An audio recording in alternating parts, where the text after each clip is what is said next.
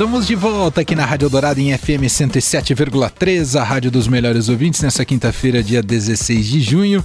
Seguimos ao vivo até às 7 horas da noite, ainda com várias atrações por aqui no fim de tarde. Teremos o bloco de notas no final do programa com dicas culturais para o seu feriado, o seu feriado prolongado, né? No fim de semana com várias possibilidades por aqui.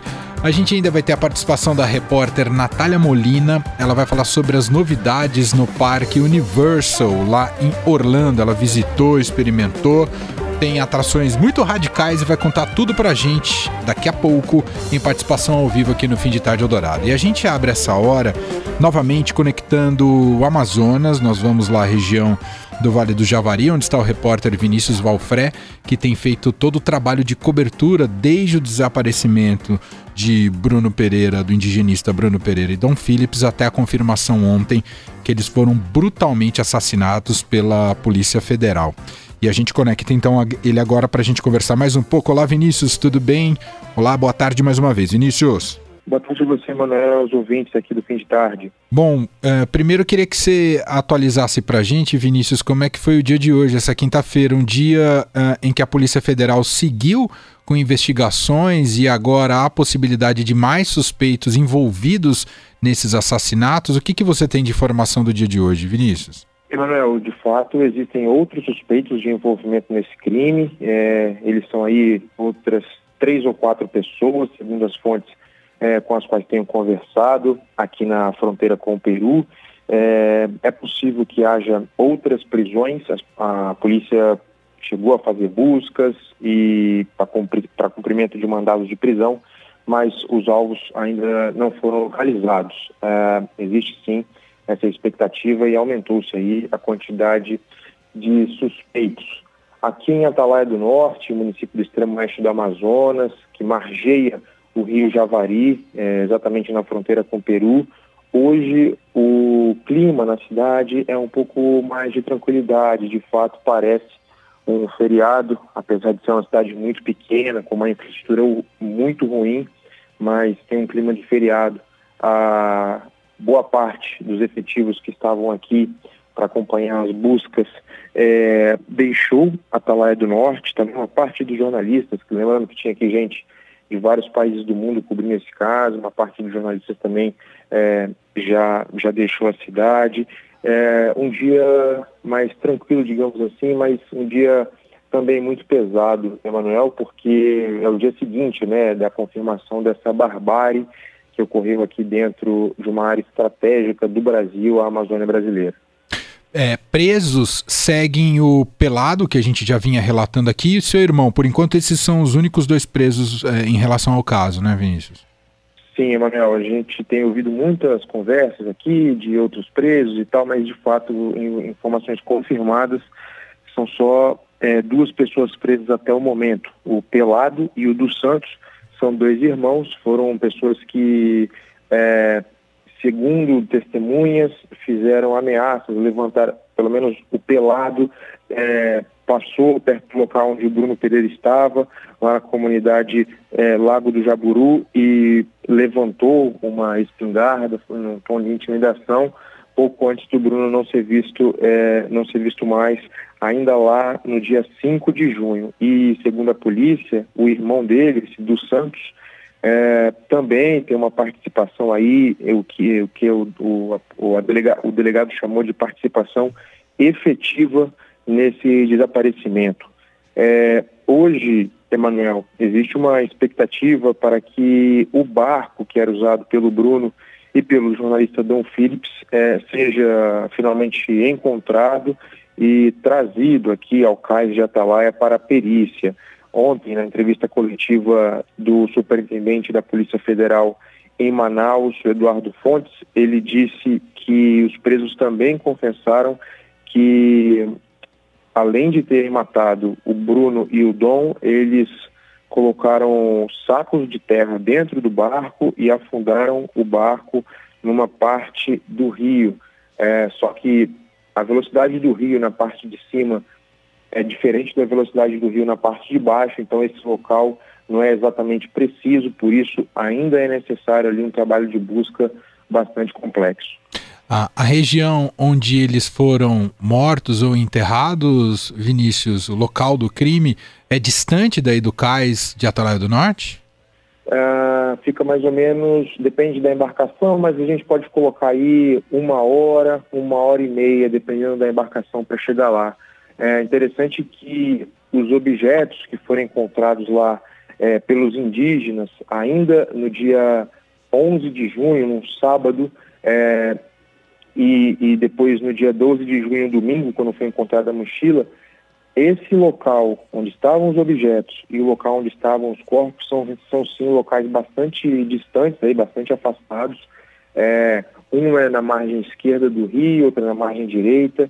Então, é, segundo a confissão do Pelado, eles colocaram aí esses objetos e os corpos em lugares é, bastante, bastante afastados, mas é, é, perto de comunidades ribeirinhas que tem, em direção é, porque saindo de Atalaia do Norte, é, indo em direção a essas comunidades, logo depois vai ter uma base da FUNAI, que fica no entroncamento de dois rios, e a partir de começa o território protegido do Vale do Javari. É, a, essas comunidades ficam entre esses, esses dois pontos, né? É, cerca aí de uma hora, uma hora e meia de barco, é possível chegar até lá. O, Vinícius, surpreendeu negativamente o fato de ontem a coletiva ter sido realizada em Manaus, com esse contingente de jornalistas que estavam aí em Atalaia do Norte acompanhando justamente todo o trabalho das buscas? Sem dúvida, Emanuel, sem dúvida, porque nós estamos aqui acompanhando o caso desde os primeiros dias, temos é, algumas observações de campo, da floresta, de uma série de relatos, dezenas de relatos de pessoas envolvidas nesse caso. É, a gente tem batido bastante também, insistido muito nesse aspecto que não se trata só de um caso de um ribeirinho matando é, uma pessoa, a gente está falando de uma rede muito complexa de crimes é, que se chamam aí, segundo as fontes, de multidimensionais, não é só pesca legal, o pescador ilegal muitas vezes ajuda o garimpeiro, ajuda o traficante de drogas, enfim, é uma rede é, de crime bastante grande. E essa coletiva aconteceu em Manaus, o, houve poucas perguntas, o superintendente da Polícia Federal respondeu a poucas perguntas, é, não havia, é, inclusive teve lá uma coisa que repercutiu muito mal é, entre as lideranças indígenas, que foi a falta de menção ao trabalho de busca feito pelos indígenas. É, só depois de uma série lá de agradecimentos, de congratulações, é, na primeira pergunta, uma jornalista estrangeira é, citou esse aspecto da, do, da, do auxílio prestado pelos indígenas e só aí que eles foram devidamente agradecidos. E não é uma coisa exagerada não, tá, Emanuel? É, só para deixar muito claro, é, os primeiros pertences do Bruno, a carteira do plano de saúde, a, a roupa, uma colher, esses objetos foram encontrados por equipes indígenas que estavam em dois barcos nas imediações do rio Itaquaí, na tarde do dia 11 de junho, um sábado. É, eles acharam esses, esses materiais, é, avisaram a Polícia Federal e só na manhã do dia seguinte que a Polícia Federal é, é foi lá fazer a devida devido isolamento, recolher esses, esses, esses objetos da maneira, da maneira tecnicamente correta e depois a, a mochila do Dom Phillips também foi encontrada, mas assim, os indígenas foram fundamentais em todo esse trabalho é, de busca, não só pelo empenho que eles tiveram em ficar dias e dias dentro da mata e dos rios procurando pelos, pelos, pelos objetos e por indícios de Bruno de Dom, mas também pela experiência que eles puderam emprestar aos agentes federais, às agências do Exército, Bombeiro, Polícia, sobre toda a dinâmica da floresta. Né? É muito impressionante ouvir os indígenas contando como eles conseguem é, sentir o cheiro diferente, uma característica da vegetação é, diferente, coisas que para os nossos olhos, para os nossos olhos não fazem qualquer sentido, mas para eles é, qualquer pequena nuance ali naquela dinâmica da vegetação e do rio é, é, carrega bastante informação. Perfeito. Nós estamos ao vivo com Vinícius Valfré, fala com a gente diretamente da cidade, da cidade de Atalaia do Norte, no extremo oeste do Amazonas, na fronteira com o Peru, região onde Dom Philips uh, e, e Bruno Pereira foram brutalmente assassinados. Só para a gente fechar, Vinícius, você entende que agora os próximos passos é entender até onde vai essa investigação? Quer dizer, se ela vai ser uma investigação não só para elucidar esse crime, né, e todos os seus autores, quando eu digo toda e toda a sua cadeia de autores, né, se tem mando de alguém mais poderoso aí da região, e também um entendimento para saber se o que a gente diz da ausência do Estado, se de alguma maneira alguma atitude será tomada em relação ao futuro, um pouco é, os próximos passos é, dizem respeito a isso, essas, essas demandas, Vinícius, que o Brasil passou a tomar conhecimento com esse caso? Sem dúvida, essa é uma expectativa enorme que todo mundo carrega, é, todo mundo que vem acompanhando com atenção esse caso do desaparecimento e da morte de Bruno e de Dom. É, só que a coletiva de ontem trouxe algumas pistas sobre o que, que a gente pode esperar para o futuro também, Emanuel. Essas pistas não são lá muito, muito positivas. O superintendente da Polícia Federal, por exemplo, Eduardo Fontes, disse que o efetivo que está em Tabatinga, na sede da Polícia Federal em Tabatinga, cidade aqui que fica cerca de é, duas horas, talvez, de carro e de barco de Atalaia do Norte, enfim, onde a, a sede que coordena, que atua em toda essa região, ele disse que o efetivo é, é suficiente para atender a demanda.